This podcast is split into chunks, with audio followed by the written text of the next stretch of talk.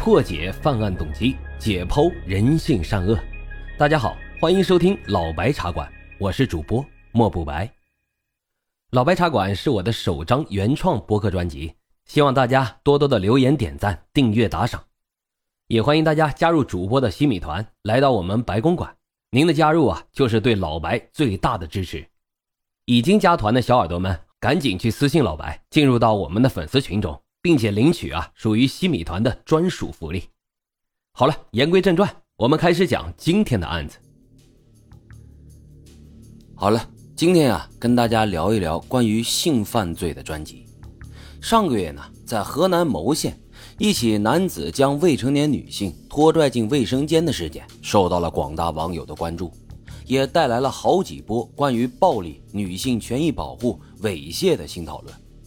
而就在差不多的时间，在韩国也发生了一起性质极其恶劣、引起了公愤的性侵事件。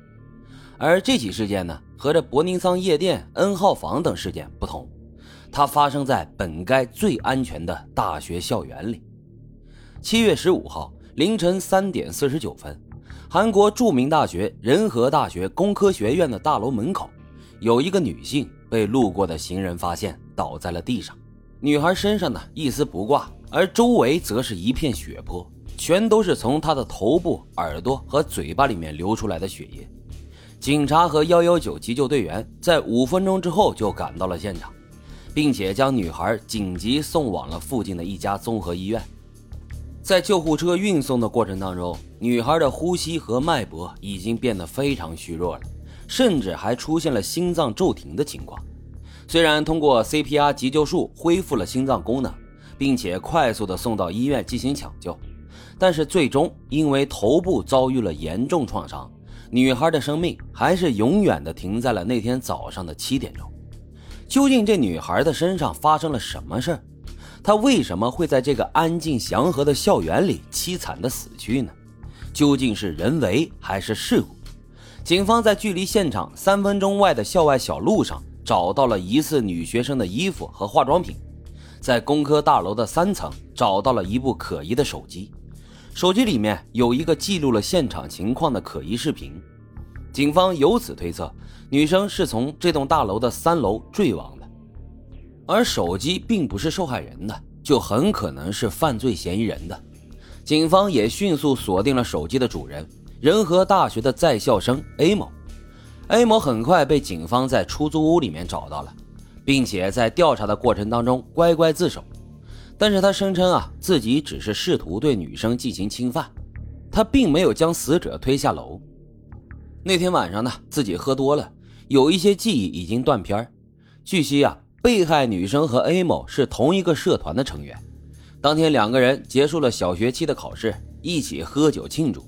一直喝到了凌晨一点半。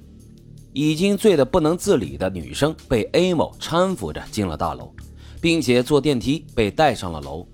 这一幕也被监控摄像头给拍了下来。大约一个小时之后，女生就从三楼的窗口坠落到了一楼，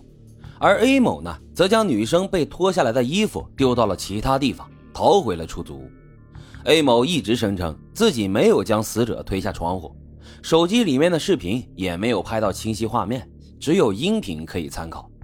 但警方认为手机里面的视频啊是 A 某试图对被害人进行偷拍偷录的证据，不排除 A 某拿偷拍视频逼迫他就范的可能性。同时，这三楼掉落的窗口距离地面足足有一米多高，以被害人幺六零的身高来估算，到腰部以上位置了，被害人是不可能自己不小心坠下去的。而且被害人被 A 某搀扶着走进大楼的时候，已经有一些醉得不省人事了。这正常人爬上去都已经很费劲的窗口，一个喝醉的人怎么能够轻易的爬上去呢？警方呢也在案发之后对坠亡的窗口进行了痕迹搜证，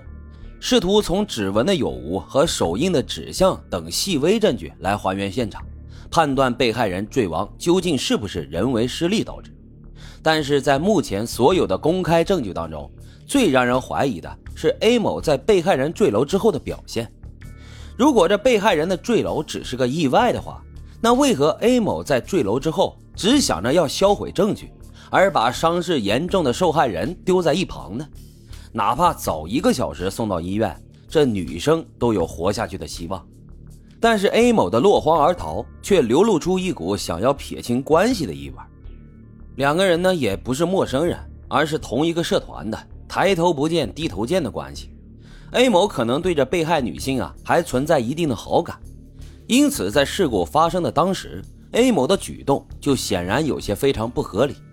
由于没能够找到他故意杀人的直接物证，警方目前也只能够先以性侵罪和偷拍罪拘捕了 A 某。